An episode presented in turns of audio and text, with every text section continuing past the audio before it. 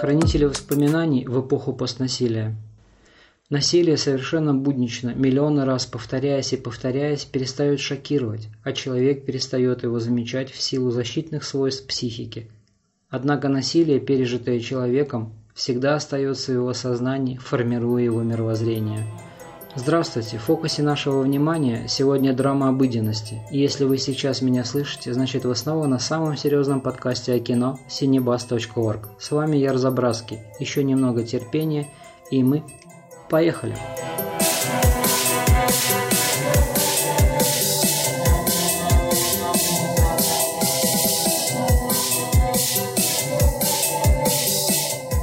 короткометражке 2007 года с труднопроизносимым на родном для режиссера венгерском языке «Турелем» или на английском «With a little patience» Ласла Немеша показывается один из тысяч обыденных дней рабочих будней сотрудников концлагеря – Весь фильм снят одним кадром. Мы сразу встречаемся с главным действующим персонажем, женщиной-сотрудницей одного из лагерей. Она приходит в кадр из леса, передвигается по пространству некой канцелярии, бухгалтерии, что-то печатает на машинке, перекладывает бумаги, здоровается с сотрудниками, напрягается при появлении начальства и даже успевает получить брошку, вероятно, подарок возлюбленного мужчины – все это происходит в душном пространстве. Мы испытываем постоянное напряжение, которое возникает по непонятным для нас причинам.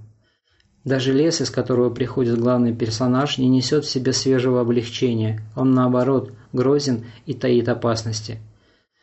Лишь в конце главный персонаж вновь выходит за пределы душного пространства канцелярии в лес, и теперь мы видим скрытую опасность. Мы видим пленных евреев, которых привезли или увозят на расстрел. Мы видим фигуру женщины по ту сторону офиса и жизни, ее взгляд с мольбою, обращенной главной героине. Эта еврейская женщина скоро перестанет существовать, а главный персонаж продолжит выполнять свои ежедневные поручения и будет носить подаренную брошку. И если повезет, и она останется в живых или вернется из плена, они создадут семью будут голодать в Германии года нулевого, переживут все унижения от войск победителей и через позор и упорный труд будут восстанавливать Германию постнацистского толка. Итак, что мы имеем в самом начале в этой короткометражке? Нам дана точка зрения обычного работника Третьего рейха.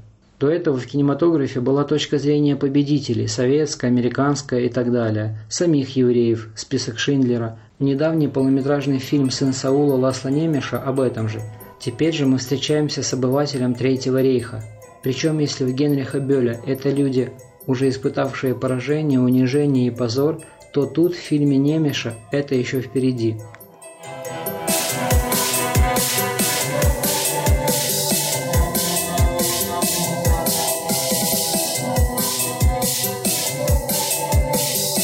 Часть вторая. Насилие и постнасилие. Немеш – кино эмоциональное, в отличие от рационального триера, выдающего эмоции ритмично, порционно. У Немеша нет порций, а есть постоянный непрерываемый поток страха, напряжения, которое захватывает сразу и только по возрастающей амплитуде доходит до точки взрыва, но не взрывается, а остается неисчерпаемым источником боли и трагедии, у которой есть начало, но нет конца. Выходя из кинозала, нажимая стоп на цифровом проигрывателе, зритель не выходит из состояния напряжения в состояние облегчения и завершения ужаса через катарсис, а остается вечно длящемся облаке невозможного страха. Страх от насилия живет в нас, которые не имеют к зверствам фашистов никакого отношения, лишь опосредованно, но фильм скрывает глубинные слои подсознания, где мы продолжаем быть очевидцами и соучастниками преступлений. Особенно хорошо об этом насилии известно жителям Боснии, Сирии, Донецка и Луганска. Люди, пережившие бомбежки, вой сирен, визг летящих мин и разрывы снарядов, кровь на мостовых навсегда запечатлевают на своей антологической роговице все ужасы войны. Они, как стоп-кадры, зависают в сознании, ничем и никем не изгоняемые, даже самим временем. Любое действие, даже самое бытовое, навсегда связано с тем насилием, которое им пришлось испытать, увидеть собственными глазами. Так или иначе, оно формирует их поведение и формирует мировоззрение и философию жизни.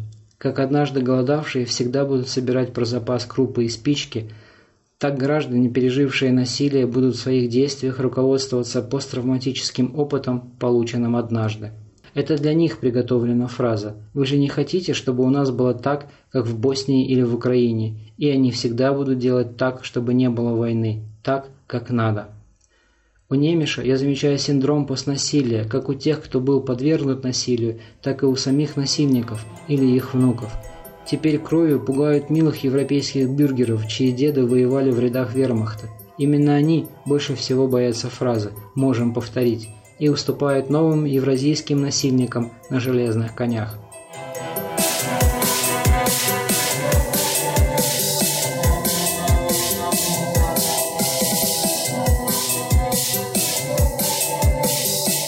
Часть третья. Свидетели и очевидцы. Очень часто среди свидетелей Шоа мы встречаем таких, которые или видели, слышали, или сами принудительно принимали участие в карательных действиях фашистов. Ощущая очевидную угрозу собственной жизни, они вынуждены были охранять пленных евреев, закапывать тела после экзекуции, сортировать вещи, одежду, драгоценности, вырывать золотые зубы и даже самим расстреливать невинных жертв. А чем жители Рейха отличаются от пленных и гражданских с оккупированных территорий, которых сначала заставляли расстреливать евреев, а потом и их самих к вечеру отправляли выкопанные утром их руками рвы и могилы? Только тем, что у пленных и оккупированных гражданских смерть была почти мгновенной, а у казуального жителя Рейха – отложенной. И те, и другие оказались в условиях несовместимых с обычной жизнью – все были поставлены условия, не предусматривающие сохранение человеческой сущности. Лишь скорость распада у всех была различна. У Немеша нет этого разделения. Не только немота, равнодушие, уход в себя, но и страх смерти и страх боли осуждаются им.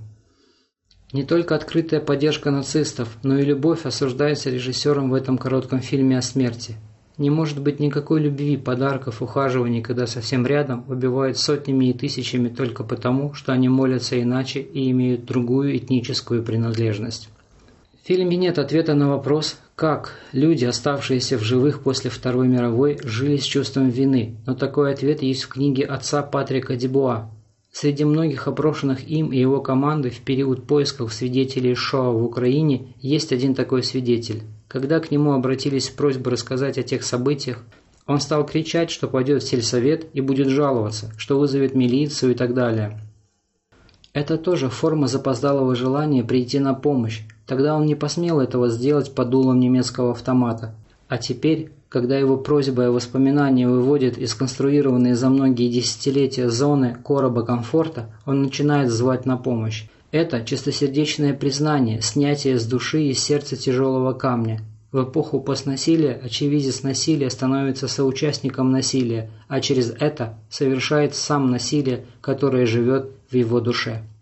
Желание советского и постсоветского человека говорить добровольно, откровенно, только после отмашки райкома, сельсовета, мэрии, говорит о том, что он, я, они также бы стреляли в евреев, если бы получили такую отмашку. Судьба полицая, капу, власовца – это не дело случая, а настоящая закономерность, диалектика антологии, отрицание через отрицание, желание сохранить, сохраниться вопреки всему. Нам сегодня известно, благодаря Прима Леви и другим узникам концлагерей, что в таких пограничных событиях состояниях невозможно остаться сухим. Нечеловеческий опыт концлагерей и таких его представителей, как Капа, участник зондеркоманды, мусульманин или доходяга советского ГУЛАГа, преследует на протяжении многих лет оставшихся в живых оставшиеся десятилетия тихой послевоенной жизни. И, например, Прима Леви расстался с такой жизнью, жизнью очевидца и участника нечеловеческого напряжения, считая, что человек не может выйти из такого ада, сохранив все человеческое. Но в те моменты этот опыт был еще неведом людям. Один из выживших, о котором рассказывает книга отца Патрика Дюбуа, после расстрела евреев со временем стал поваром. Я думаю, что повар – это такая форма протеста против насилия и смерти, против небытия в память погибшим в Холокост. Еда, пища, прием пищи, любовь к еде, готовка всегда ассоциировались с ранних христианских времен как грех, как шаг в бездне, как наказание за отступничество, за слабость. А теперь, после Холокоста, любовь к пище, даже чревоугодие, можно в некоторых случаях рассматривать как акт любви к жизни, акт памяти и желания жизни.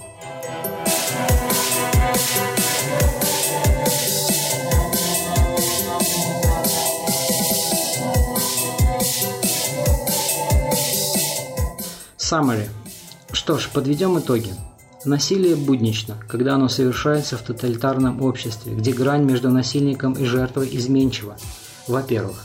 Во-вторых, суета мысли позволяет сохранить физиологию разума, именно так я бы назвал этот процесс, процесс подмены реальности. Отказ от критического самоанализа позволяет отложить вопросы совести на более поздний срок. Брошка от любимого с одной стороны не позволяет сойти с ума, а с другой не дает взглянуть на трагические события, прикрывает их. Насилие, пережитое в тоталитарном обществе, формирует человека и руководит его поступками уже в эпоху постнасилия. Пережитый животный страх за собственную жизнь так или иначе заставляет человека быть лояльным к проявлениям лжи и агрессии. И это непосредственно связано с последующим пунктом нашего разбора – свидетели и очевидцы. По сути дела, они ни в чем не отличаются от жертв, для которых они вырывали утром рвы и которых они потом закапывали в этих самых ямах. Их можно назвать выжившими жертвами. Однако, благодаря Прима Леви, мы знаем, что это вторая жизнь, дарованная случаем, проведением Богом, кому как угодно, с одной стороны была подарком, а с другой – неподъемным, нравственно тягостным крестом и грузом для человека – Поскольку по Леве выжить в таких условиях абсолютного насилия невозможно, а точнее возможно, если ты так или иначе пошел на сделку с совестью, став капо, полицаем, стукачом и прочим. Сам человек порой не в состоянии был понять, как он выжил в аду концлагерей, о чем красноречиво говорит книга отца Патрика Дюбуа. Иначе как понять реакцию мужчины, который когда-то был свидетелем расстрела евреев, а на вопрос, что он видел, он стал кричать, что вызовет милицию – Защитная реакция жертвы, чудом выжившей и принявшей на себя за этот подарок нравственные муки.